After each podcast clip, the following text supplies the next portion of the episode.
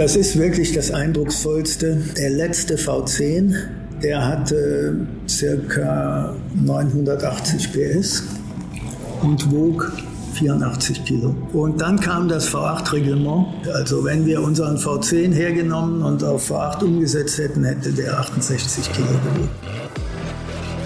Hier ist alte Schule, die goldene Ära des Automobils. Mein Name ist Carsten Arndt und heute kommt endlich der Podcast mit einem Gast, den ich eigentlich schon viel früher getroffen haben wollte und wo uns Corona einen Strich durch die Rechnung gemacht hat. Professor Mario Tyson. Allerdings hatte ich das große Vergnügen, mit dem ehemaligen BMW Motorsportchef schon mal eine Art Vorab-Podcast in Form eines Skype-Talks auf meinem Alte Schule YouTube-Kanal zu veröffentlichen. Da reden wir über seine privaten Oldtimer und über seine Rolle als Vizepräsident des Oldtimer-Weltverbandes FIVA. Also falls ihr das noch nicht gesehen habt, dann holt das unbedingt nach denn heute reden wir über Professor Tysons erfolgreiche Karriere bei BMW, wo er sein gesamtes Berufsleben verbracht hat und immer wieder vor neue Herausforderungen gestellt wurde. Ob als Motorenentwickler, als Leiter der BMW Technik GmbH oder zum Schluss als Motorsportchef. Er hat zahlreiche Spuren hinterlassen und erfolgreiche Projekte angeschoben. Und wenn ihr in eurem BMW den Drehdrückschalter auf der Mittelkonsole bedient, dann werdet ihr nach diesem Interview künftig an ihn denken. Und jetzt freue ich mich, dass er Zeit für mich gefunden hat. Viel Spaß mit Professor Mario Tyson. Wenn Sie zurückblicken, welches war für Sie das aufregendste Jahr in Ihrer beruflichen Karriere? Das kam ziemlich spät. Oder vielleicht muss man auch sagen, das erste und das und eines der letzten. Denn das erste ist natürlich super aufregend. Mhm. Man kommt von der Hochschule, hat keine Ahnung, was einen erwartet. Bei mir war noch der Ortswechsel dabei von Aachen nach München.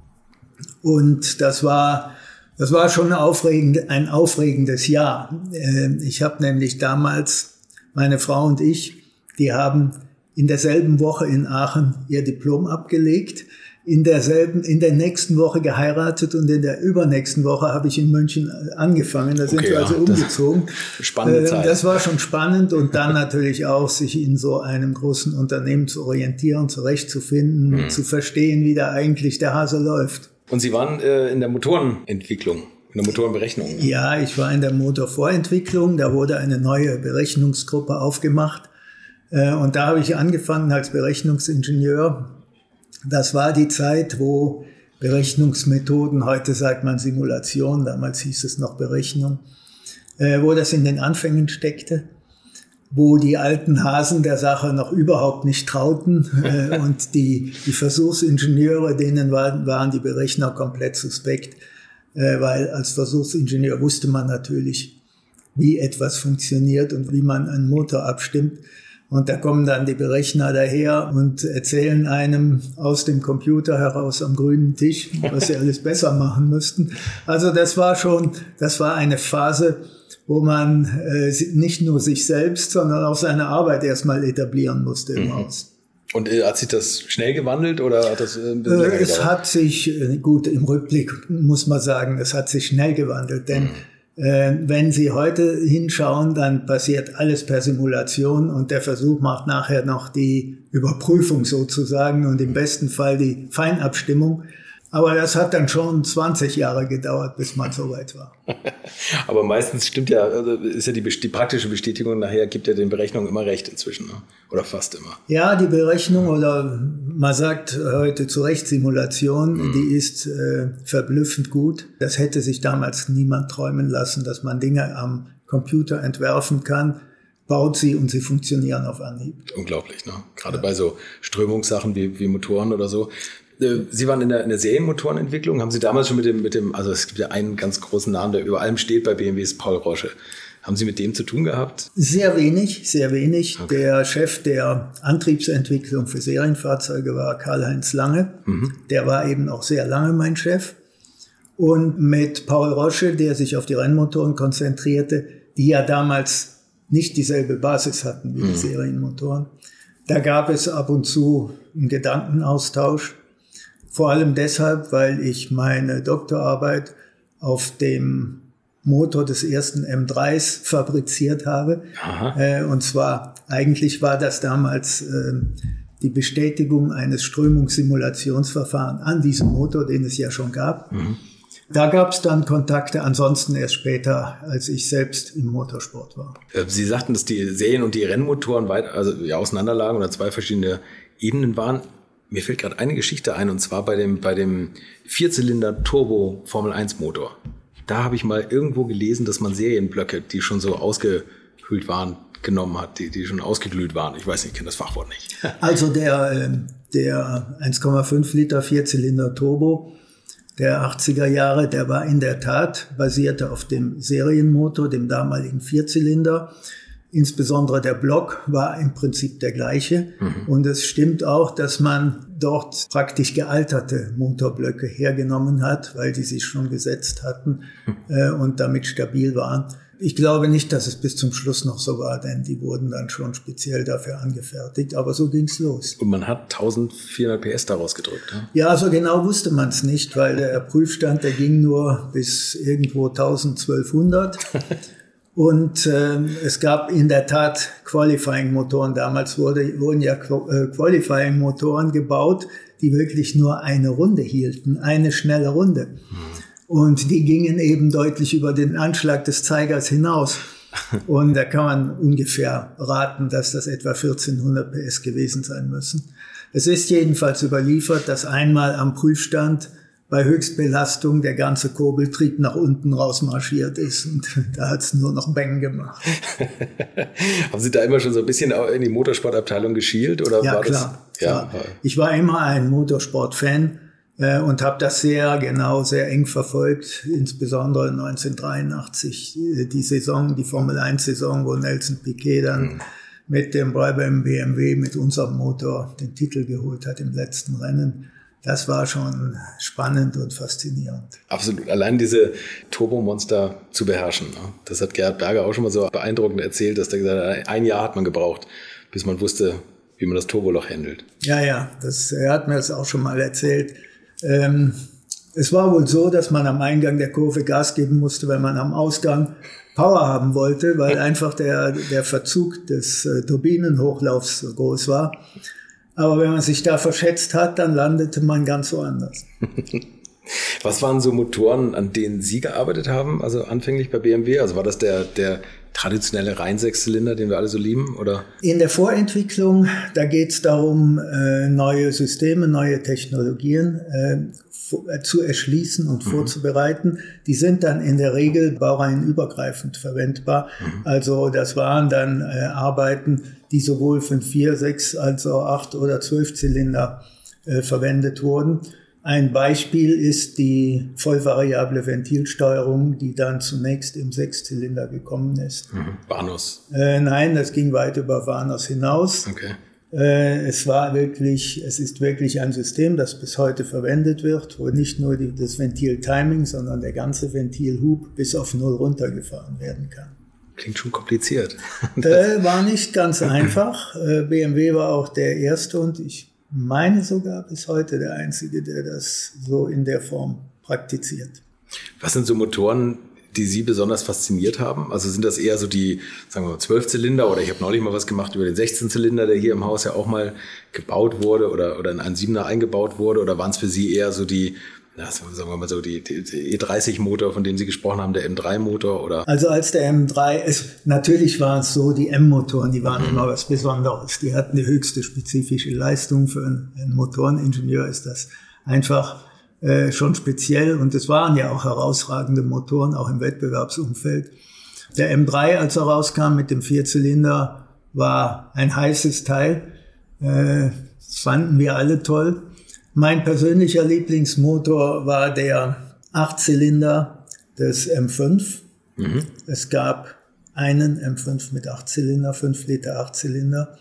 Das war vor allem in diesem Fahrzeug für mich die perfekte Kombination. Bis heute das Auto, das ich am liebsten gefahren bin. Sie haben ja auch noch den Z8 mit dem Motor. Ja, den habe ich jetzt mal außen vor gelassen. Der hat ja. denselben Motor ja, genau, und macht ja. natürlich noch mehr Spaß. Aber ich rede jetzt von den Autos, die ich auch damals äh, in der Zeit gefahren bin, als sie neu waren. Auf den M5 habe ich auch mal geschielt. Haben Sie, wenn, wenn Sie ein Auto bekommen haben, haben Sie da privat immer noch was heißer gemacht? Nein, nein, überhaupt nicht. Denn äh, das waren natürlich Dienstfahrzeuge. Mhm. Die habe ich eine gewisse Zeit gefahren und dann wurden die getauscht und die blieben immer in dem Zustand, in dem ich sie bekommen habe. Ich halte auch von diesem sogenannten Tuning, wie es früher praktiziert wurde, nicht viel. Dann lieber die nächstgrößere Stufe im Serientrim. da ist alles dabei und speziell dieser äh, M5, der E39 M5, das war ein sagenhaftes Paket insgesamt. Da gab es nichts zu verbessern. Da wurde auch so viel bei dem Wagen also Karosserie oder aufhängungsmäßig gemacht. Ne? Also ich kann mich erinnern, da waren irgendwie so Teflonbuchsen anstatt Gummibuchsen und das war, also da hat man schon extrem viel an der Substanz am Auto gemacht, glaube ich. Ne?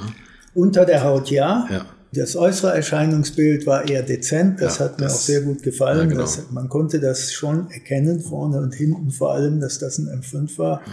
Aber es war weit weg von irgendwelchem protzigen Gehabe. Ja, stimmt. Das ist, hat sich heute so ein bisschen geändert, ne? leider, muss man sagen. Was halten Sie von den aktuellen Motorengenerationen, also die durch Turbo sehr aufgeladen sind, oder sind Sie eher so die Saugerfraktion? Äh, nein, ich bin nicht, äh, so würde ich das nicht sagen. Damals war der Sauger selbstverständlich, zumindest beim mhm. Ottomotor. Mhm.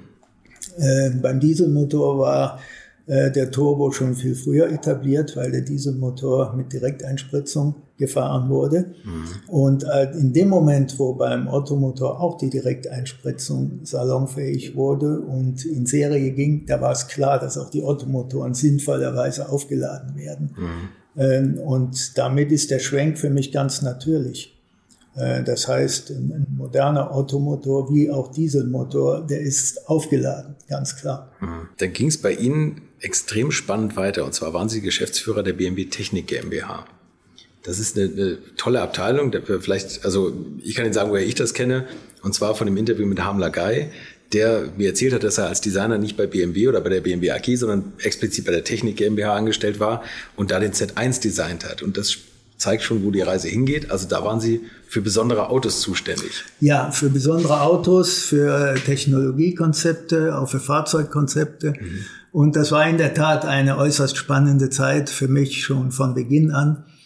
Das war nämlich so, ich war zu der Zeit dann inzwischen Leiter der Vorentwicklung Antrieb mhm. und wurde ins Büro von, vom großen, von meinem großen Chef Dr. Reitzler gerufen. Und der meinte, wir brauchen einen neuen Chef bei der Technik GmbH und das sind Sie. Und wir zwei steigen jetzt in mein Auto, fahren darüber und ich stelle Sie vor. So dass, und, und zehn Minuten später stand ich vor der versammelten Mannschaft, war komplett verdattert noch und habe da sozusagen mein Antritt, Antrittssprüchlein aufgesagt. Ach, tatsächlich, so, ja. so hemdsärmlich geht das. Ja, ja. okay. Okay. Und äh, was waren da Ihre Aufgaben? Oder ja, was? es war. Ähm, es war 1900, wann haben Sie? Also 94. war 94 bis 99. Mhm.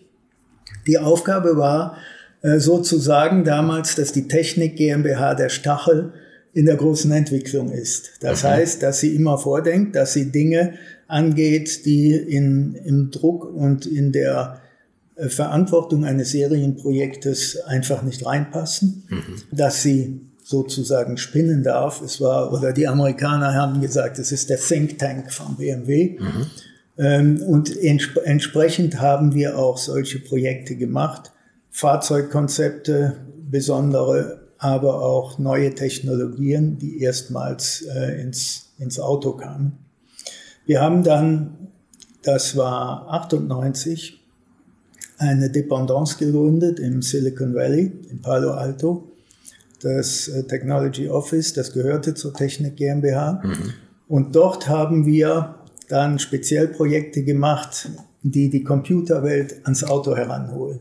Dinge also, die man im normalen Autoumfeld nicht findet, sondern nur im Silicon Valley. Mhm. Und das erste Projekt damals, das äh, ist geendet im iDrive, in diesem Drehdrücksteller, okay, ja. der heute noch in jedem BMW drin ist. Der hat äh, die Premiere gehabt 2001 im 7er. Mhm. Und äh, das kam also so, wir haben in Palo Alto so eine kleine Klitsche erschlossen, die gerade angefangen hatte, solche Drehdrücksteller für Computerspiele zu entwickeln. Okay. Und mit denen haben wir damals ein Projekt gemacht, so dass wir das Thema exklusiv hatten und haben diesen iDrive mit denen zusammen in Silicon Valley entwickelt.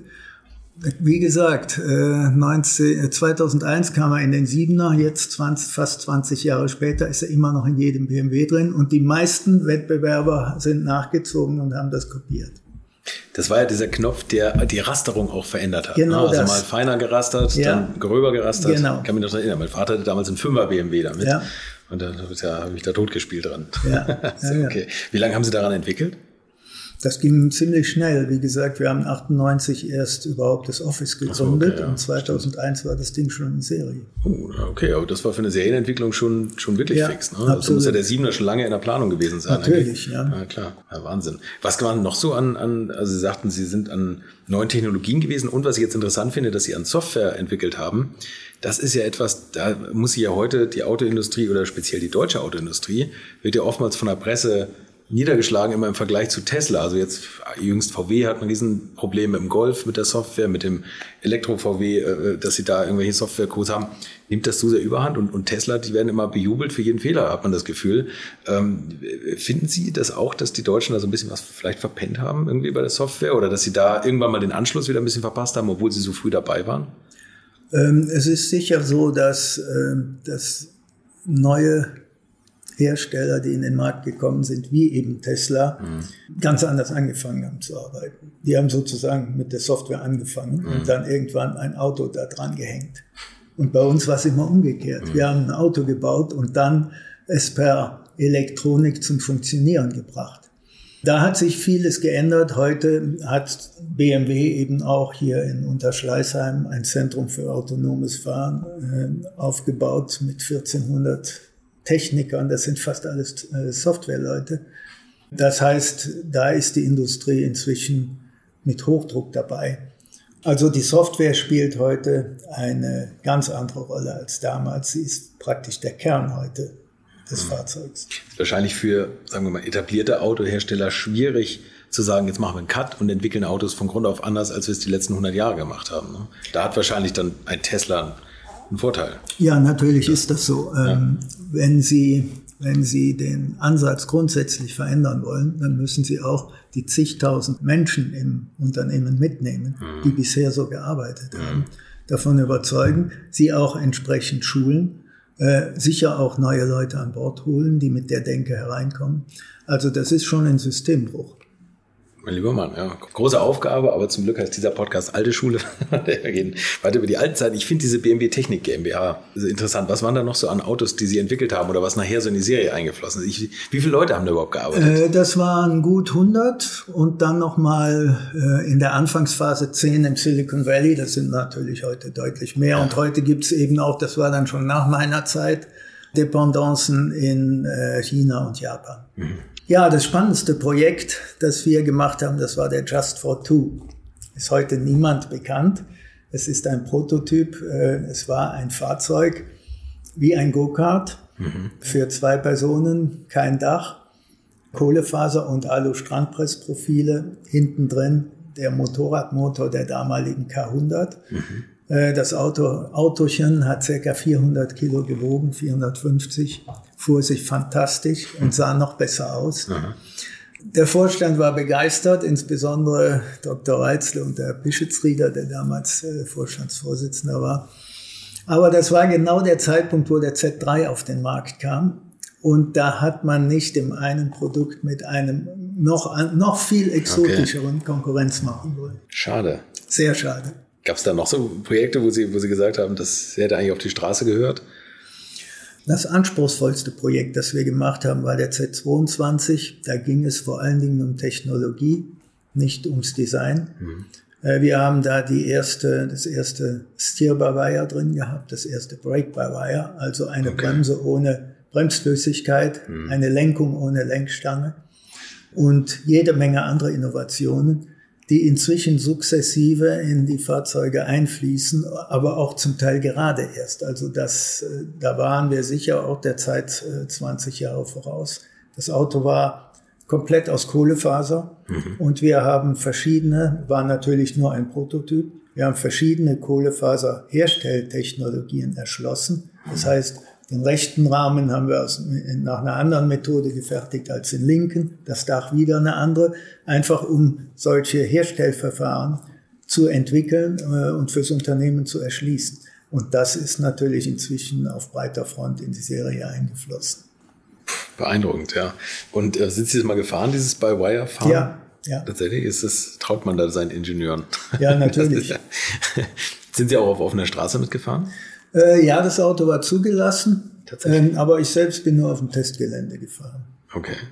Beeindruckend. Also das setzt, also das, das nimmt ja so ein bisschen die, die, das komplett automatisierte Fahren voraus.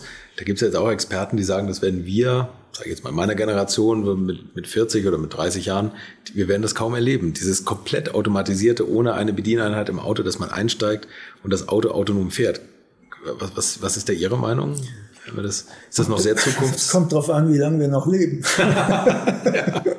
Also das ist natürlich kein Schwarz-Weiß-Vorgang. Es mhm. wird nicht den Tag geben, wo das plötzlich alles funktioniert, mhm. sondern das ist ein langer Weg dahin, der mit vielen Zwischenschritten äh, erfolgt.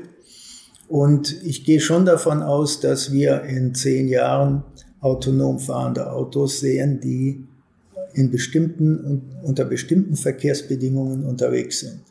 Nicht überall, nicht äh, vielleicht, sicher nicht zuerst im Stadtverkehr, aber wir werden, wir werden es erleben. Mhm. Ich weiß nicht, ob ich es selber fahren möchte, weil ich fahre immer noch gern Auto. Ja, ja so geht es mir auch ein bisschen. Ich habe, ich glaube, letztes Jahr war das in Goodwood, da stand ein vollautomatisierter Traktor. Und das ohne Kanzel hat fast was Roboterartiges, vor dem man fast ein bisschen Angst hat, wenn man davor steht ja. und sagt, der könnte jetzt jeden Moment losrollen, wenn er mich nicht sieht. Ja. Und da steht, da sitzt kein Mensch drin. Also das ist schon, da muss man auch der Technik trauen wollen. Ja. Das ist tatsächlich so ein eigenes Thema. Und dann kam irgendwann der Motorsport. Ja, das ging, äh, das ging wieder ähnlich überfallartig wie die Technik GmbH. Das war damals, damals war der Professor Milberg unser Chef. Mhm.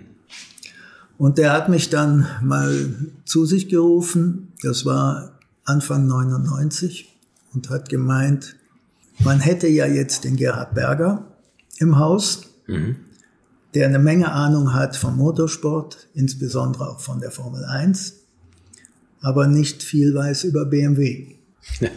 Und er sucht jetzt einen, der mit dem äh, Gerhard Berger die Doppelspitze macht, einen mit praktisch dem komplementären Profil, der sich innerhalb von BMW auskennt, weiß, wo man was bewegen kann, mhm. äh, aber nicht notwendigerweise aus dem Motorsport kommt. Und da hätte er mich im Auge. Und da habe ich dann, äh, haben wir eine halbe Stunde diskutiert und dann habe ich abgesagt mit dem Argument, Doppelspitze geht in neun von zehn Fällen schief. Was ja auch stimmt eigentlich. Ne? Ja. Das ist immer schwierig. So, und das, so sind wir dann auseinandergegangen. Dann hat er mich zwei Wochen später aus dem Skiurlaub äh, zu sich gerufen und gemeint, äh, er hätte seine Meinung eigentlich nicht geändert. und äh, ich soll es doch zumindest mal versuchen. Und dann habe ich, äh, dann haben wir einen Termin gemacht, der Gerhard und ich, haben uns zwei Stunden zusammengehockt und haben sofort gemerkt, das ist die ideale Kombination. Mhm. Wir, äh, wir ergänzen uns wirklich perfekt. Die Chemie stimmt. Wir denken ähnlich, wir ticken ähnlich. Und dann, ja, dann habe ich zugesagt. Und von da an hat das, vom ersten Tag an hat das einen riesen Spaß gemacht, weil wir wirklich uns perfekt ergänzt haben. Und wenn, wenn das natürlich der Fall ist, dann ist die Doppelspitze doppelt so stark wie ein Einzelner. Hm. Wie war die Arbeit für Sie in einem Formel-1-Team? Also ist das, das ist ja wirklich, ich meine, Sie kommen bei BMW aus dem Großkonzern, auch wenn Sie das kleine gallische Dorf BMW Technik GmbH geleitet haben. Aber das ist doch eine ganz hemdsärmelige Branche trotz allem noch. Oder damals vielleicht gewesen, oder? oder naja, also das war die Technik GmbH schon auch. Ne? Ja, so gesehen ja, war ja. ich eigentlich schon versaut für die große, fürs große Nicht mehr für Großkonzern geeignet. Äh, schwer, ist schwer verwendbar. Und äh, da war die Umstellung auf Motorsport gar nicht mehr so groß. Mhm. Es ist in dem einen wie im anderen Fall ging es darum, sich nicht von den äh, Strukturen und Prozessen des großen Unternehmens steuern zu lassen, sondern den eigenen Weg zu finden. Mhm. Das war ich also schon gewöhnt. Was jetzt dazu kam, war deutlich mehr Power. Denn äh, die Technik GmbH, das waren mal 100 Leute, die da sozusagen gesponnen haben. Äh, das hat die große Entwicklung nicht so sehr gejuckt, bis wir dann immer e-, wieder etwas vorgestellt haben.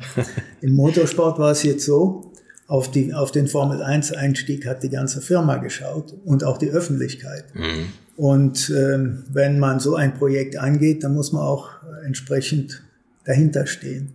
Von daher hatten wir in, in der, im Motorsport sowohl mit Le Mans als auch mit der Formel 1 äh, starken Rückhalt, starke Präsenz und äh, viel mehr viel mehr Möglichkeiten, als es sonst üblich ist in so einem Unternehmen. Da haben uns dann in der Tat viele aus der Entwicklung beneidet. Davon gehe ich aus. Was war so der wichtigste Punkt, der Ihnen Gerhard Berger aus der Formel 1 vermitteln konnte, wo Sie gesagt haben, ach so läuft das hier? Es war, es war nicht so der Big Bang. Äh, natürlich doch vielleicht die ersten zwei, drei Mal. Wir sind ja 1999 äh, äh, Le Mans gefahren und haben uns auf die Formel 1 Saison nebenher vorbereitet. Mhm.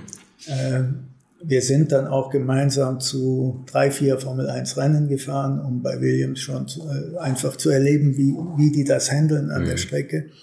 Das war natürlich für mich komplettes Neuland und sehr, sehr faszinierend. Äh, und da gab es dann sicher auch einige Situationen, wo, wo ich mir beim Gerhard was abgeguckt habe. Würdet ihr eigentlich auch so gerne wie ich manchmal neue Länder mit einem Oldtimer erkunden, aber ihr scheut euch die lange Anreise auf Achse oder die teuren Transportkosten?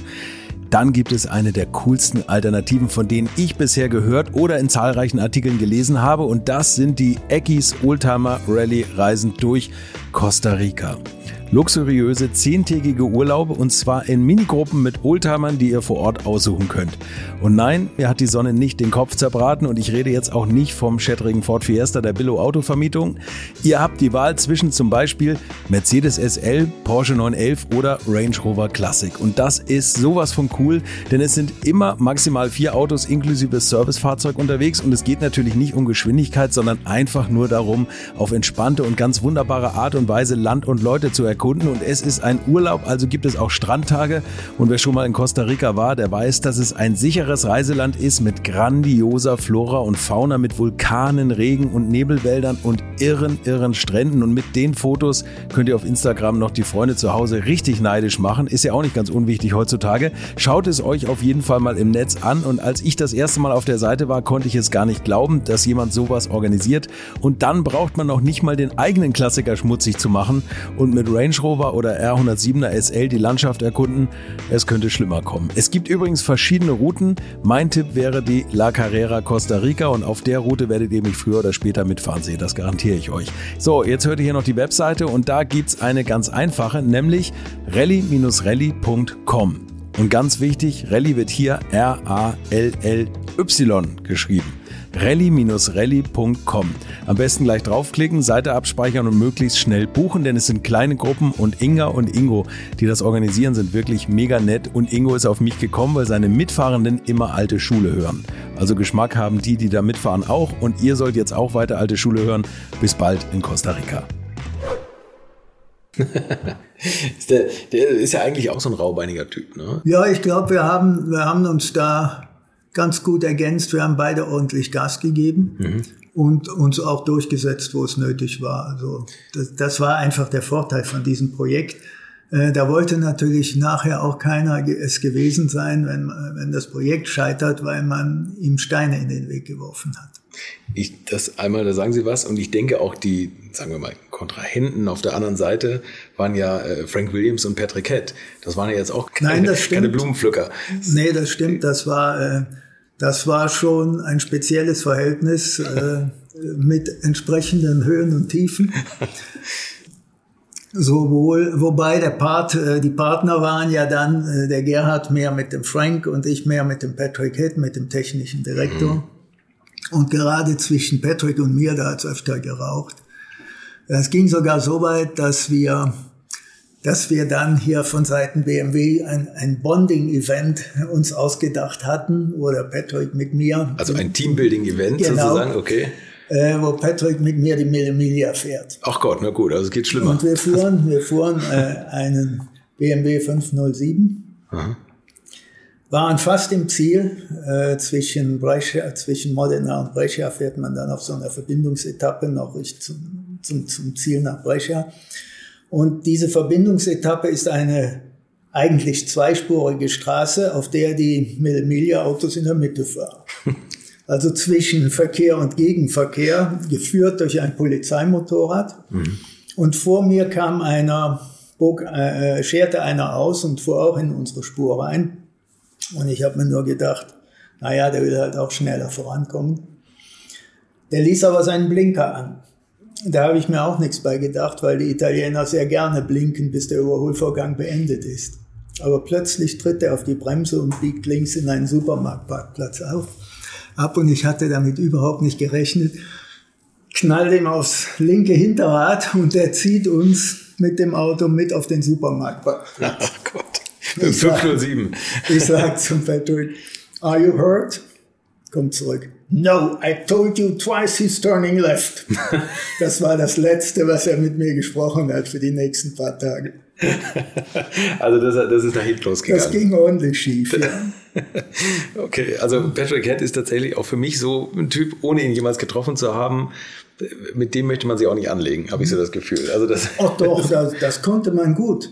Äh, Der, der, der ging auch sehr schnell hoch, aber der war nachher auch wieder okay. Okay. Also das war, das war nicht das Problem. Ich meine, man muss ja auch mal sehen, wie wir da angetreten sind. Wir kamen äh, im Winter 99, 2000 zu den ersten Tests. Unser Motor war alles andere als fertig. Wir hatten noch bis zum ersten Rennen, also durch die ganzen Wintertests bis März 2000, nicht einmal einen, eine komplette Renndistanz auf dem Prüfstand geschafft und auch nicht auf der Strecke. okay. Und ähm, ich erinnere mich noch an einen fürchterlichen Test in Jerez im Januar 2000. Da hatten wir circa 10, 12 Motoren dabei. Das Auto ging raus, erste Runde, Kurve 4, bang, ging der Motor hoch. Okay.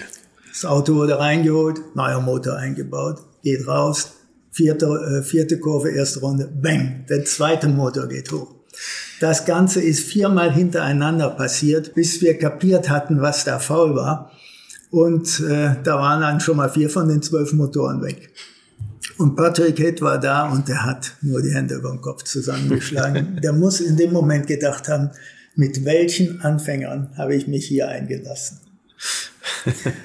Ja, das war wirklich, ähm, das erste Jahr 2000 war sehr spannend, speziell von der Materialfrage. Wir hatten auch die Logistik noch nicht im Griff. Das heißt, wenn irgendwo was auseinanderflog, dann war, fehlten die Teile, um den, äh, um den nächsten Motor aufzubauen. Die Entwicklung kam kaum hinterher äh, mit dem Ausmerzen dieser Schwachstellen.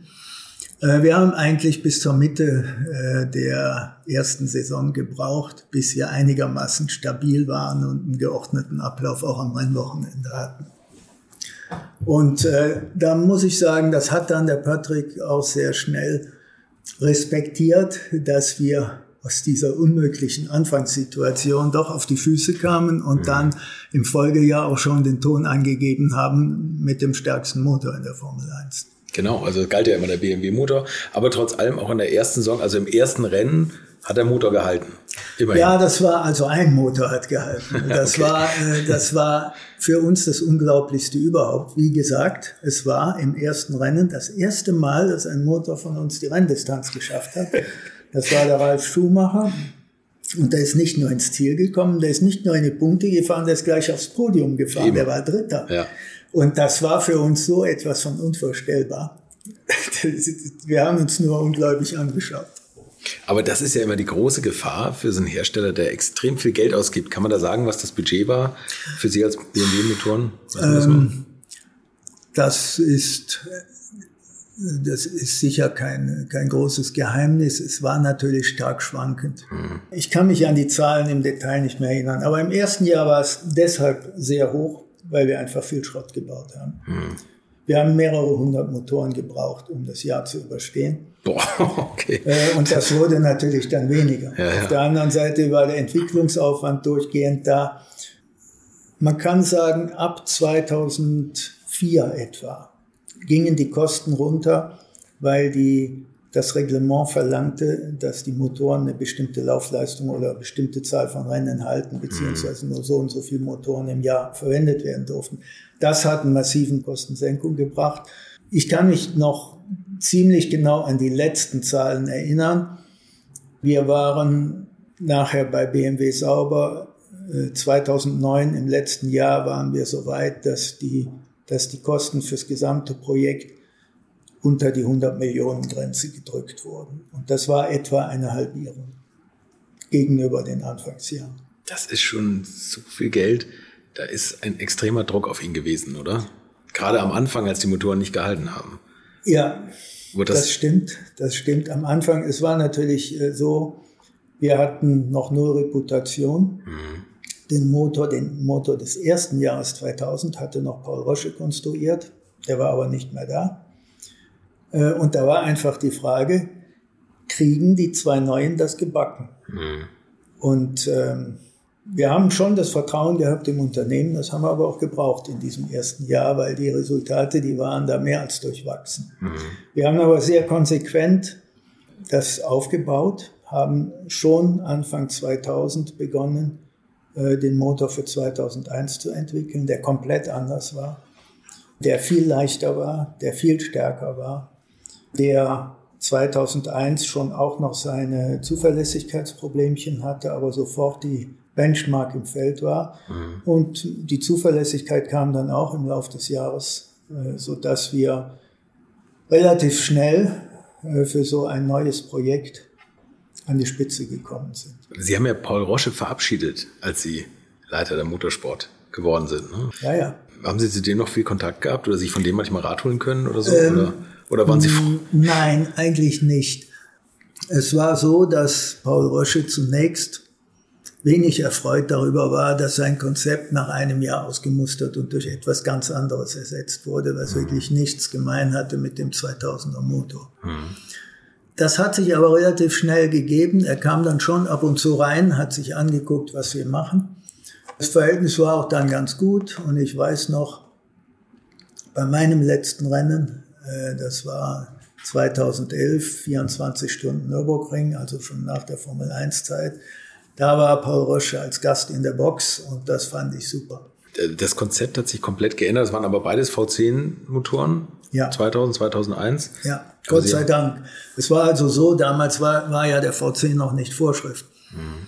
Und die Extremisten unter den Motorenbauern, die hätten am liebsten äh, für Monaco einen V8, äh, für die mittelschnellen Kursen V10 und für Monza und V12 gebaut. Ja. Äh, das wurde dann Gott sei Dank vom Reglement verboten. Dann war der V10, äh, der Einheitsmotor oder die, die Zylinderzahl war zumindest einheitlich. Und das hat, war schon auch ein erster Schritt zur Kostensenkung. Ja, Kostensenkung im kleinen Rahmen schon mal, aber. Ja, oder Begrenzung des Kostenexzesses. das stimmt, das stimmt, ja. Aber ich finde es ja irre, dass Sie sagen, dass Sie schon mal 100 Motoren da hochgegangen sind in so einem Jahr. Das ist ja Unglaublich. Ja, die sind nicht alle hochgegangen, die waren dann auch zum Teil verschlissen. Es war einfach so, dass die Motoren des Jahr, Jahrgangs 2000 nicht nur bei uns, sondern auch bei anderen auf eine Renndistanz ausgelegt waren. Mhm. Das heißt, die hielten 400 Kilometer plus, vielleicht 450 und dann waren die verschlissen. Es war für mich eine große Überraschung, dass wir es geschafft haben, innerhalb von zwei, drei Jahren die Laufleistung eines solchen Motors auf 2000 Kilometer zu bringen, ohne das Konzept zu verändern. Das hätte ich vorher nicht für möglich gehalten. Das waren dann äh, Designoptimierungen, Werkstoffoptimierungen, die das geschafft haben. Das ist schon wirklich eine Wissenschaft, so ein Motor. Ja. Ne? Ja, Unglaublich. Also anspruchsvoll. Kann man mal die Daten nennen? Also der, der, der Motor, das ist das Irre ist ja das Gewicht des Motors im Verhältnis zur Leistung, die daraus gedrückt wird. Der, ja, das ist wirklich das Eindrucksvollste. Der letzte V10 der hatte circa 980 PS und wog 84 Kilo. 84, 84 Kilo. Kilo. Und dann kam das V8-Reglement mit einem Mindestgewicht, also 2,4 Liter V8, praktisch eine Scheibe mit zwei Zylindern weniger. Mhm. Das Reglement schrieb vor Mindestgewicht 85 Kilo. Und wir hätten den ansonsten mit 68 Kilo hingekriegt. Also wenn wir unseren V10 hergenommen und auf V8 umgesetzt hätten, hätte der 68 Kilo gewogen. Das ist unglaublich. Ja. Und Leistungseinbußen? Leistung waren dann so 750. Ja. Aber dieser V10, das ist tatsächlich ein unfassbarer Motor, auch wie er klang. Das war ja auch nochmal so beeindruckend. Der hat ja auch gedreht noch damals bis, waren das 16.000, 17.000 oder was? Nee, knapp 20. das, das kann man sich gar nicht vorstellen, dass man das hinbekommt, ne? dass man es von den Steuerzeiten ja. hinbekommt, dass man da Sprit gezündet bekommt und so. Das ist ja, das ist, das ist, äh, das ist wirklich am Limit. Technik absolut am Limit. Ja. Gibt es da irgendwas, wo Sie sagen, oh, das hat aber trotzdem wunderbar auch in die Serie übertragen werden können? Absolut. Äh, das war sogar für uns die Vorgabe vom Vorstand für dieses Projekt. Mhm. Es muss dabei etwas glaubwürdig herauskommen, was in die Serie einfließen kann. Das sind natürlich keine Bauteile, weil die sind komplett anders dimensioniert, äh, aber Technologien. Und wir haben nicht nur die Motoren selbst entwickelt, sondern wir haben sie auch selbst produziert haben dazu eine Motorenfertigung bei Motorsport aufgebaut mit höchster Präzision, klimatisierte Fertigung. Wir haben Verfahren entwickelt und bei uns etabliert wie Kohlenstoffbeschichtung, mit denen genau solche Zuverlässigkeitssteigerungen möglich waren äh, und Leistungsoptimierung. Und die sind dann auch in die M-Motoren eingeflossen. Und heute ist natürlich alles, was da gelernt wurde, ist heute in der, äh, in der Motorenfertigung etabliert. Schon unfassbar, eigentlich. So, und dann haben Sie aber irgendwann gesagt, mit Williams, das geht nicht mehr so gut. Beziehungsweise Sie hatten die Chance, bei Sauber einzusteigen. Nein, wir hatten, Gerhard Berger und ich hatten im Vorstand schon äh, 2002 signalisiert, äh, dass es eigentlich gescheiter wäre, das ganze Ding selbst zu machen. Mhm. Zum einen, weil wir bei Williams, dem erfolgreichsten Team der 90er Jahre, Schwächen sahen. Äh, Schwächen, also die, die Erfolge der 90er Jahre, die re resultierten aus der Mechanik der Fahrzeuge, wo Williams wirklich überlegen war. Mhm. Äh, aber dann in den, in den Nullerjahren, da zählte dann plötzlich die Aerodynamik weit mehr. Und da waren andere Teams stärker. Das fiel uns sehr schnell auf. Es fiel uns auch auf, dass äh, die Simulation, die Aerosimulation äh, bei Williams nicht so konsequent angegangen wurde wie anderswo. Und wir haben damals äh, schon gesagt, es wäre eigentlich gescheit, das ganze Ding selbst zu machen. Mhm. Es kam dann natürlich die Frage nach den Kosten auf. Und da konnten wir aber sehr schnell aufzeigen, dass das dadurch nur billiger würde. Denn äh, wer das ganze Auto macht, der kriegt auch die Fernsehgelder und die Sponsorgelder. Die bekamen wir bei Williams natürlich beide nicht. Mhm. Äh, das heißt, von dem Tag an, wo wir nachher das eigene Team hatten, äh, sind die Kosten deutlich runtergekommen. Tatsächlich, also war das. Ja, beziehungsweise okay. die Einnahmen sind gegengelaufen und ja. haben damit das Budget äh, viel kleiner ausfallen lassen. Mhm. Es war dann trotzdem der Vorstand konnte sich zu diesem Schritt nicht entscheiden 2002. Wir hatten dann 2003 ein sehr starkes Jahr mit Williams, wo wir eigentlich den Titel hätten holen müssten. Äh, und das ging in den letzten zwei, drei Rennen äh, schief. Äh, da wurde das Potenzial nicht umgesetzt. Das war aber nicht, lag nicht nur an Williams, es war auch eine Fahrerfrage und so.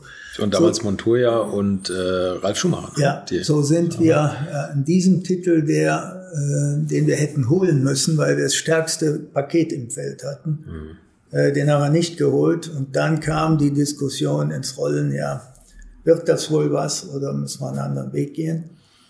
Die Chance sauber tat sich auf. Und wir haben dann 2005, hat äh, der Vorstand auf unsere Empfehlung hin die Entscheidung getroffen, sauber zu übernehmen. Und ja, das war dann natürlich wieder ein spezielles Jahr 2005, weil diese, diese Entscheidung fiel im Sommer. Mhm. Äh, da gingen auch ein paar böse Worte zwischen Williams und BMW hin und her, äh, als die Entscheidung publik wurde. Und in der zweiten Saisonhälfte naja, da war das Verhältnis deutlich abgekühlt. Für uns wie für Williams eine knifflige Situation, weil jeder wusste, der ist in der nächsten Saison mein Gegner. Mhm. Aber wir haben das trotzdem in Würde dann äh, geschafft. Es war dann so, dass wir nach dem letzten Rennen äh, die Zusammenarbeit beendet haben in der Saison 2005 und von da an äh, ging es voran mit Sauber. Also Sie sind in der Sommerpause 2005 nicht nochmal mit Patrick Head Millimillia gefahren. Nein, nein, nein. Das äh, hatte sich sozusagen erübrigt. Erübrigt, das, davon gehe ich aus, ja. So, und dann waren Sie auf einmal Teamchef eines kompletten Formel-1-Teams. Da war aber Gerhard Berger. Der war längst weg. Der war weg? Ja, ja. Der Gerhard ist 2003 ausgestiegen am Ende. Das heißt, die letzten zwei Jahre mit Williams, da war ich schon Solist. Und der Spaß war nicht mehr ganz so groß wie mit Gerhard zusammen. ähm, ja, und dann äh, bei Sauber war ich von Anfang an, klar. Also Sie, Sie haben quasi mit Gerhard Berger eine dreijährige Lehrzeit gemacht, die klassische Ausbildungszeit. Ja, Und da mussten Sie in Jahre. der, vier Jahre, ja, in, in der Formel 1 auf, auf eigenen Füßen stehen und sich behaupten. Wie war denn die Arbeit mit, ähm, mit Sauber anfänglich? Also Sie haben ja das Personal mit übernommen. Gab es da, ja, gibt es ja manchmal Vorbehalte, wenn da jemand Neues kommt und dann. Nein, die Vorbehalte habe ich überhaupt nicht gespürt, auch äh, nicht nur meiner Person, sondern auch BMW gegenüber. Es war schon eine Aufbruchsstimmung im ganzen Team.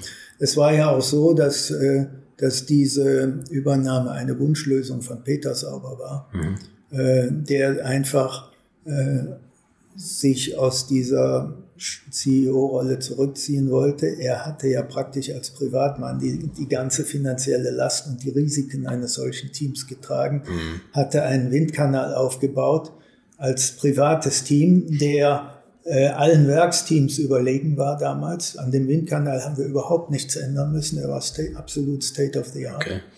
Nee, nee, also das wurde schon begrüßt. Es war natürlich auch sehr schnell erkennbar, dass wir massiv Gas geben. Wir haben die Fabrik in Hinwil äh, sozusagen verdoppelt, also ausgebaut, haben das Personal hochgefahren in Hinwil. Ähm, und von daher war das eine, eine Zusammenarbeit, die von allen Seiten begrüßt wurde. Was mussten damals Fahrer mitbringen, damit die für Sie interessant waren? Also einen, äh, einen Fahrer haben, haben wir geerbt. Das war der Jacques Villeneuve. Der hatte nämlich einen Saubervertrag auch noch für die Saison 2006. Und äh, als zweiten Fahrer hatte ich von Anfang an Nick Heidfeld im Auge, der ja zu der Zeit bei Williams fuhr, der also BMW kannte, der aber vor Williams bei Sauber gefahren war und damit auch Sauber kannte. Ja, okay. Und das war, abgesehen davon, dass er ein, ein super Fahrer ist, war für mich äh, der springende Punkt zu sagen, das ist unser Wunschkandidat für den zweiten Sitz. Ja, und dann brauchten wir noch einen Testfahrer. Da fiel die Wahl, das war eine Risikoentscheidung, fiel die Wahl auf Robert Kubica. Risiko deshalb, weil ich keine Gelegenheit hatte oder wir keine Gelegenheit hatten, ihn vorher mal bei uns ins Auto zu setzen, bevor wir den Vertrag unterschreiben. Ich hatte ihn selbst ein einziges Mal gesehen, das war in Macau 2005 beim Formel 3 Rennen, wo er nicht das beste Auto hatte. Und ich weiß, damals war auch äh, Peter Sauber noch dabei. Wir haben das äh, gemeinsam diskutiert und haben uns dann für den Robert entschieden als Testfahrer. Der war super glücklich, weil der hatte ansonsten überhaupt äh, keine Option, in die Formel 1 zu kommen. Und ja, das, äh, so sind wir also in die Saison reingegangen. Es war dann Mitte der Saison so, dass wir mit dem Jacques Villeneuve den Eindruck hatten, es geht noch etwas besser und haben dann Mitte der Saison den Robert Kubica ins Auto gesetzt, ins zweite Auto. Und der hat das dann auch sehr schnell bestätigt, indem er schon beim dritten Rennen in Monza aufs Podium gefahren Das ist. ist eine unglaubliche Karriere und auch ein unglaubliches Näschen von Ihnen, ne, dass Sie den entdeckt haben.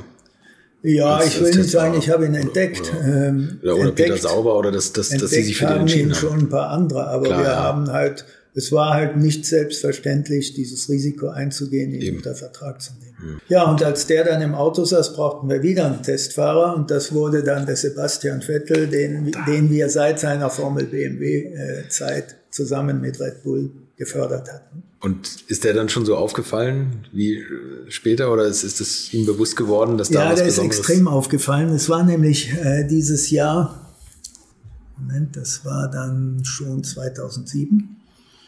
Da war es so, dass die Testfahrer bei einer Freitagssession am Rennwochenende ins Auto durften. Nicht mussten, das konnte das Team selbst entscheiden, ob es einen Testfahrer da in die Freitagssession lässt. Die beiden Rennfahrer wollten es natürlich überhaupt nicht, die wollten selbst fahren. Und wir haben das aber gemacht, wie auch einige andere Teams. Äh, Ich kann mich noch erinnern, Sebastian war in, in Istanbul dabei. Und ich habe an dem Mittwoch vor dem Rennwochenende stundenlang mit äh, Bernie Eccleston und dann äh, wechselweise mit Max Mosley telefoniert, weil der Sebastian extrem jung war und die Voraussetzungen äh, auf dem Papier nicht erfüllte, äh, Formel 1 zu fahren. Der war 19. 19. 19. Ja, ja, 18, 19. Nein, es war absolut ungewöhnlich zu der Zeit. Und es wurde dann aber gestattet, dass er fährt. Und es war natürlich so, dass die, die Rennfahrer am Freitag, äh, die bereiteten sich aufs Wochenende vor. Das heißt, die fuhren äh, mit halb vollem Tank, mhm. äh, mit gebrauchten Reifen, machten Longruns oder sowas. Und der Jungspund, der durfte halt seine einzige Session da fahren mit leerem Tank, neuen Reifen. Und es war dann wirklich so, dass der Sebastian in dieser Session die Bestzeit fuhr. da war natürlich großes, äh, großes Hallo da im ganzen Fahrerlager ja. und von da an gehörte er dazu. Haben Sie da schon gedacht, den brauchen wir unbedingt im nächsten Jahr im Cockpit? Ähm, also für mich war war das weit vorher klar, dass der in die Formel 1 kommt und dass mhm. jedes Team den irgendwann gerne haben wird. Mhm. Äh, das war mir schon klar, als er bei uns Formel BMW fuhr. Mit 15, okay. dann mit 16. Es war ja so, dass, also der kam mit, äh, mit 14, äh, kam der mal irgendwo im Fahrerlager, zupfte mich am Hemd und sagte, ich bin der Sebastian, nächstes Jahr fahre ich bei euch mit. In der Formel BMW damals. Und in der Tat, er tauchte dann auf als 15-Jähriger in der Formel BMW, wurde Rookie of the Year. Und in seiner zweiten Saison als 16-Jähriger, da hat er dann 18 von 20 Rennen gewonnen, war einmal Zweiter, einmal Dritter.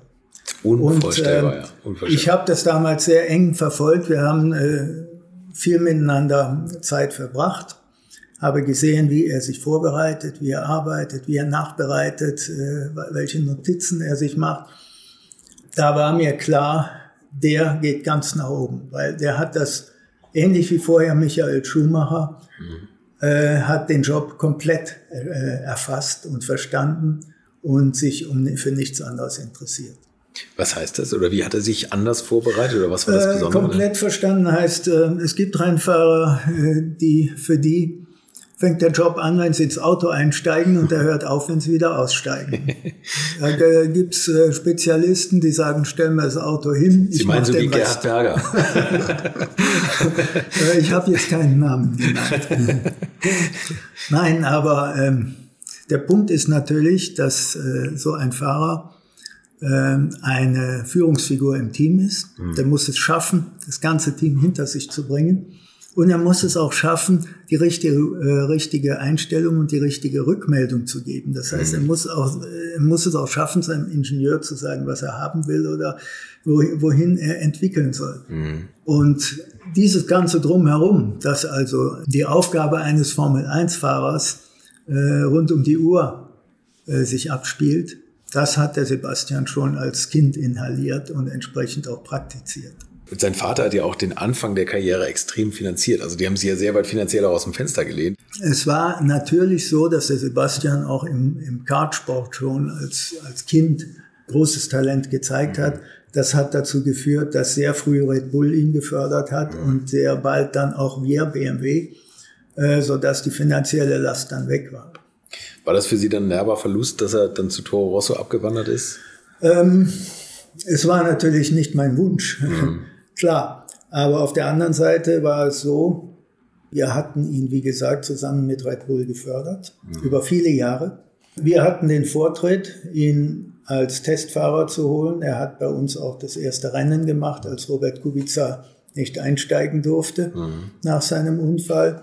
Er war einfach bei uns in der Rolle des Testfahrers und in diese Situation herein wurde bei Toro Rosso ein Platz frei Mhm. Und er bekam die Chance, da ins Rennauto zu steigen und etablierter Fahrer zu werden. Da, das war für mich überhaupt keine Diskussion, dass wir dann da anfangen zu streiten. Äh, wer hat ihn jetzt mehr gefördert und wo äh, können wir ihn vertraglich halten? Das macht einfach keinen Sinn. Er musste diese Chance nutzen und ähm, da habe ich heute, denke ich heute nicht anders drüber als damals. Ich möchte euch noch meinen Partner dieser Folge vorstellen und das ist die Firma Kali. Und die machen etwas, wovon ich lange geträumt habe, nämlich immer, wenn ich mal wieder große Rechnungen für kleine Arbeiten am Auto präsentiert bekommen habe. Ich erinnere mich da an meinen Wunsch, bei einem früheren Fahrzeug einige Programmierungen wie Blinkerbestätigung beim Abschließen und so weiter ändern zu lassen. Ich bin fast hinübergekippt bei den Preisvorstellungen des Händlers. Fehlercodes sind auch so eine Sache, wo man vielleicht gerne mal selbst draufschauen würde und nicht zuletzt werden über immer mehr Sensoren am Auto immer immer mehr Daten erfasst und dafür gefühlt immer weniger Infos an den Fahrer weitergegeben. Auch unfair. Oder habt ihr noch ein Ölthermometer oder das Manometer für Öldruck im Armaturenbrett? Ich nicht. Kali ist da der Problemlöser eurer Wahl. Damit habt ihr die komplette Transparenz über den Zustand eures Autos und holt euch die volle Kontrolle über euer teuer bezahltes Fahrzeug endlich wieder zurück. Als täglicher Begleiter liefert Kali euch die Fehlerdiagnose in Herstellerqualität, Auslesen und Löschen von Fehlercodes, Auslesen und Aufzeichnen von Motor-Live-Daten, sogar mit Referenzwerten zum besseren Verständnis, Freischalten von versteckten Funktionen, bei denen man auch manchmal staunt, was das eigene Auto eigentlich alles kann. Ihr benötigt nur einen Wagen mit OBD2-Stecker und die Funktionen von Kali variieren je nach Hersteller. Aber wenn man mal in die Liste schaut, dann findet ihr alle üblichen Verdächtigen wie natürlich BMW, Mercedes, Porsche, Toyota, Volvo, Land Rover, Opel, Peugeot, Skoda, VW, Mini und viele, viele Marken mehr. Alles lässt sich bequem über eine iPhone- oder Android-App steuern. Es gibt eine kostenlose Version, mit der ihr Basisfunktionen nutzen könnt und eine Lizenz speziell für eure Automarke oder bei Interesse auch für alle Automarken. Und wenn ihr jetzt 15% sparen wollt, dann nutzt den Gutscheincode Alte Schule in einem Wort geschrieben. Einfach Alte Schule bei der Bestellung im Gutscheinfeld eingeben oder klickt auf den Link in den Show Notes, damit der Code automatisch angewendet wird. Alle Infos zu den Marken, zu Funktionen und Preisen findet ihr im Netz unter www.mykali.de. Kali wird mit C geschrieben. Und wie gesagt, den Link zum Rabatt auch nochmal bei mir in den Show Notes. Sind Sie eigentlich selber mal in Formel 1 gefahren? Nein. Nie? Nicht eine Runde? Nein. Äh, ich hatte einen ganz ordentlichen Ruf bei unseren Fahrern und den wollte ich mir nicht versauen. Nein, es ist einfach so, so ein Auto zu fahren ist extrem aufwendig. Sie brauchen eine Crew von vier Mann, um das Auto erstmal, also erstmal müssen Sie auf eine Rennstrecke. Mhm. Auf der Rennstrecke muss äh, Sicherheitspersonal sein, medizinische Versorgung und so weiter. Dann brauchen Sie vier Mann, um das Auto zu starten, zu betreuen, zu fahren. Und dann, dann bräuchte man sicher mal einen Tag, um mit dem Auto halbwegs zügig zu fahren. Mhm. Den Tag, den steht man aber nicht durch als untrainierter Fahrer. also von daher, und nur um sagen zu können, ich bin mal Formel 1 gefahren, das war mir dann, das wollte ich nicht. Okay, ist Gerhard Berger gefahren? Ähm, gute Frage. Gute Frage, ob er, also es kann ja dann nur im Williams gewesen sein. Ja, genau. Äh, weiß ich nicht. Ja. Also nicht, dass ich wüsste. Nicht, dass ich wüsste. Was hat Ihnen besser gefallen eigentlich von den Rennen her? Die Langstreckenrennen, Le Mans oder Formel, so, so diese kurzen Formel 1 Rennen? Mich hat der Langstreckensport am meisten fasziniert. Hm. Die, äh, die Formel 1 das ist das Spannendste im Moment. Es fokussiert sich alles auf einen extrem kurzen Zeitraum. Aber nach anderthalb Stunden ist alles vorbei und dann denkt man schon an das Rennen in zwei Wochen. Ein Langstreckenrennen läuft komplett anders ab, speziell 24-Stunden-Rennen. Das sind in Wahrheit 40-Stunden-Rennen. Ja. Man steht am Samstagmorgen auf, beginnt mit den Rennvorbereitungen und geht am Sonntagabend ins Bett. Und dann ist man physisch und mental fertig. und wenn man sowas nach 24 Stunden gewinnt, das ist einfach unvergleichlich. Wir hatten, äh, ich habe also generell in diesen 24 Stunden oder 40 Stunden nicht geschlafen, habe mich selten hingesetzt, äh, um nicht müde zu werden, bin meistens in der Box auf und ab gegangen. Und das ist eine so eigenartige und so besondere Atmosphäre, das kann man in der Formel 1 nicht erleben. Man hat also sehr wohl auch Momente, wo man das Umfeld erfasst. In der Formel 1 sitzt man anderthalb Stunden vor dem Bildschirm und mhm. ist komplett fokussiert. Mhm. Beim Langstreckensport kriegt man viel mehr mit, was um einen herum passiert, was machen die anderen Teams. Und mir hat die Atmosphäre immer mehr getaugt. Es geht natürlich auch familiärer zu. Mhm. Das ist vielleicht das, was man früher auch in der Formel 1 vielleicht noch hatte, ein bisschen ja. familiäres Umfeld und das ist natürlich, wie Sie sagen, alles sehr fokussiert, alles sehr am Limit, technisch wie auch physisch und ja. menschlich und von daher ist wahrscheinlich Langstreckenrennen interessant. Was ich toll finde, ist diese Spannung, die eigentlich kontinuierlich linear ansteigt über 24 Stunden. Ja. Weil natürlich jeder, jede Runde kann ja jede Sekunde ein Ausfall passieren. Ja, ja. Und wenn man erst mal 23 Stunden hinter sich hat, ist der Ausfall noch schlimmer ne? und noch schmerzhafter als noch. Also das, äh, das ist genau der Punkt. Also die Spannung, die bleibt viel länger, die hält viel länger an, die bleibt wie über 24 Stunden immer da. Es kann mhm. jeden Moment etwas passieren. Mhm. Man muss in jedem Moment darauf vorbereitet sein. Und das ist ein ganz spezielles Gefühl. Und wir hatten ja äh, zeitweise innerhalb von zwei Wochen 24 Stunden Le Mans und 24 Stunden Nürburgring. Und zwei solcher 40 Stunden Hämmer in einem Monat, da war man bedient dann. Das ist schon, was man gemacht hat. Ja. Ne? ja. was, was hat dir mehr getaugt, Nürburgring oder Le Mans? Schwer zu vergleichen für mich. Äh, Le Mans ist für mich das größte Erlebnis in meiner Motorsportzeit weil es das erste Rennen war, damals 99 Le Mans. Weil Sie gleich gewonnen haben, ne? Wir haben gewonnen in einem spektakulären Rennen mit äh, extrem starker Konkurrenz. Mhm. Und wir waren alles andere als die Favoriten im Vorfeld. Wir haben das Ding gewonnen und es war, äh, es war für mich einfach ein, ein, umwerfendes Erlebnis, das ich so nie mehr, äh, nie mehr hatte. Mhm. Äh, auf der anderen Seite Nürburgring dann die Folge, äh, die Tourenwagenrennen, das ist noch mehr der Langstreckensport, wie man ihn sich vorstellt, weil es einfach noch familiärer äh, zugeht. Man hat in, der, in einer Box mehrere Teams. Da sind neben dem Werksteam von BMW die Amateure XY, mhm. äh, die mit ganz anderen Mitteln schrauben. Man hilft sich gegenseitig, mhm. äh, hilft sich durch die Nacht. Also Nürburgring 24 Stunden ist für mich das Rennen, wo ich heute am liebsten noch mal hingehen würde zum Zuschauen, um dabei zu sein. Le Mans ist schon wieder ziemlich professionell. Ja, ja, so geht das alles so durch. Ich meine, Sie haben mit der Formel 1 ab 2000 ja auch eine Zeit erlebt, wo das familiäre eigentlich schon längst 20 Jahre zurücklag. Ne? Vermissen Sie das oder haben Sie dem manchmal so ein bisschen hinterhergetrauert? Nein, weil ich es nicht gekannt habe. Mhm. Ähm, aber ich kann Ihnen sagen, in den zehn Jahren, die ich dabei war, da ist viel, da ist das noch mal viel krasser das ist noch mal schlimmer geworden. Also ich habe 2000 als familiär erlebt. 2009 nicht mehr. Tatsächlich. Stellen Sie mal vor, wenn Sie jetzt dahin gehen, das ist noch mal eine andere Welt wahrscheinlich. Wahrscheinlich, kommt, ja. Kommt keiner mehr rein und, und alles durchorganisierter. Und, und ja, ich war so, so alle zwei, drei Jahre gehe ich noch mal zu einem Grand Prix.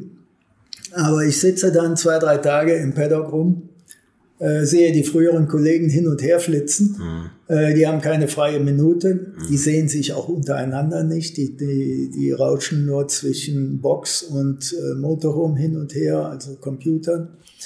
Und wenn man das alles mal selber erlebt hat, dann muss man das nicht haben. Also ich, ich sehne mich nicht danach, ein Wochenende im Paddock der Formel 1 zu verbringen. Kann ich verstehen. Hat Gerhard Berger der alten Zeit hinterher getraut? Ich meine, der hat ja nun wirklich. Der Gerhard hat eine lebenslange Verbindung zum Motorsport, viel mhm. mehr als ich. Mhm. Das hat ihn natürlich auch dazu geführt, äh, nachher bei Toro Rosso äh, als Teamchef zu übernehmen, heute die DTM zu managen. Er ist da, äh, er ist da mit Leib und Seele im Motorsport drin und wird das auch immer sein. Ich habe mehr, ich habe, ich bin da viel später reingekommen mhm. und bin auch heute wieder draußen wahrscheinlich eine andere, tatsächlich eine andere emotionale Bindung, auch wenn man vielleicht als Fahrer ja. das nicht so erlebt hat. Hat es noch manchmal so äh, der alte Gerhard Berger, also ich habe jetzt ja schon unzählige Zeitgenossen von ihm interviewt und alle haben sie immer gesagt, der war eigentlich der wildeste und verrückteste. Der gab's für sowas noch Luft oder? Ja, ja, ja, ja wir haben schon auch noch einiges zusammen gemacht. Ähm, ja, im Scherz habe ich damals immer gemacht, äh, gesagt, äh, Gerhard, du machst die Nachtschicht, ich mach die Tagschicht. Es war aber, in Wirklichkeit war es nicht so, der ging meistens vor mir ins Bett. Aber äh, Streiche gab es schon noch, äh, schon noch einige. Die ganz großen, die kenne ich nur vom Hörensagen von vorher, aber immerhin aus berufenem Munde. Äh, aber bei uns war auch noch was los in diesen ersten Jahren, den ersten Nullerjahren. Wie gesagt, dann 2004, 2005, da war Gerhard weg, da war auch im Paddock nicht mehr viel geboten. Ach, echt. Gibt es eine Sache, die man hier erzählen kann oder ist nichts davon jugendfrei? Doch. Er nicht. Das würde ich ihm selbst überlassen. Na gut, also ich werde ihn nochmal darauf festnageln. Ja. okay. Gab es für Sie einen, einen perfekten Fahrer, den Sie entweder gerne verpflichtet hätten oder, oder den Sie in Ihrer Zeit erlebt haben? Ja, die stärksten, die stärksten, die ich erlebt habe, der, der stärkste, den ich erlebt habe, war sicherlich Michael Schumacher mhm. in den Ferrari-Jahren. Und dann danach waren es Vettel und Hamilton. Mhm. Und der Robert Kubica war nicht weit weg davon. Der hatte absolut das Zeug zum Champion. Tatsächlich ein Drama ne? mit seinem ja. Unfall und ja, aber so geht's manchmal. Ne? Ja. Und nach dem Ausstieg Formel 1, ich meine, das ist ein durchgetaktetes Jahr, wo man gar nicht mehr Herr seines eigenen Terminkalenders ist, kann ich mir vorstellen. Gab das, war das ein großes Loch für Sie eigentlich? Also äh, zunächst nicht. Äh, es war natürlich ein Schock fürs ganze Team und auch für mich, dass mitten in der Saison 2009 der Beschluss kam, auszusteigen zum mhm. Saisonende. Und äh, das war dann eine schwierige Phase, das zweite Halbjahr, denn man musste, wir, wir fuhren halt noch alle Rennen. Äh, ich musste der, der Presse erklären, warum äh, Formel 1 für BMW bis zum November was ganz Tolles ist und danach überhaupt nicht mehr. Wir mussten uns ums Team kümmern. Wie geht's weiter für die Mannschaft? Das war äh, Gott sei Dank kein äh, Problem, weil in München die Motoren, die, die, die Antriebsfraktion, die die Motoren, Getriebe und Elektronik machten, hier in München, die sind alle im Unternehmen geblieben. Die sind mhm. mit Kusshand in äh, die Entwicklung von Serienfahrzeugen übernommen worden. Und in der Schweiz, Fahrzeugentwicklung und Rennteam in Hinwil, da war es einfach so, dass es überhaupt keine Probleme gab, einen Job zu finden, dort einen adäquaten Job in der Schweiz. Mhm so dass es keine, keine großen Schmerzen auf der Seite gab. Meine Aufgabe war es natürlich dann, dafür zu sorgen, dass es irgendwie weitergeht. Denn BMW hat immer seit dem ersten Tag der Unternehmensgeschichte Motorsport gemacht. Mhm. Und es war auch mit dem Formel-1-Ausstieg die Botschaft verbunden, das werden wir auch weiterhin tun. Wir brauchen jetzt ein neues Betätigungsfeld auf anderem Niveau. Und ähm, mein Job war es dann, ein unmittelbares Anschlussprogramm für 2010 äh, zusammenzustellen. Das ging natürlich nur mit vorhandenen Fahrzeugen. Äh, das war dann der Langstreckensport äh, hier in Europa und äh, die 24-Stunden-Rennen und die IMSA-Rennen in den USA.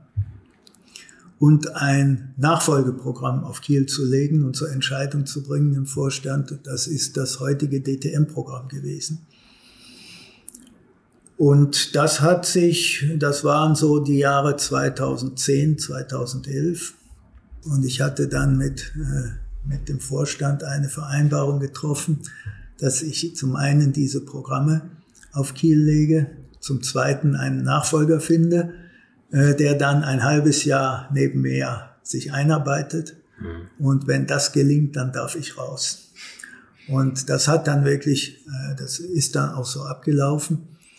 Äh, Jens Marquardt war der Nachfolger. Mhm. Und die. Tatsache, dass es jetzt zehn Jahre später immer noch ist, zeigt, dass es wohl eine gute Wahl war.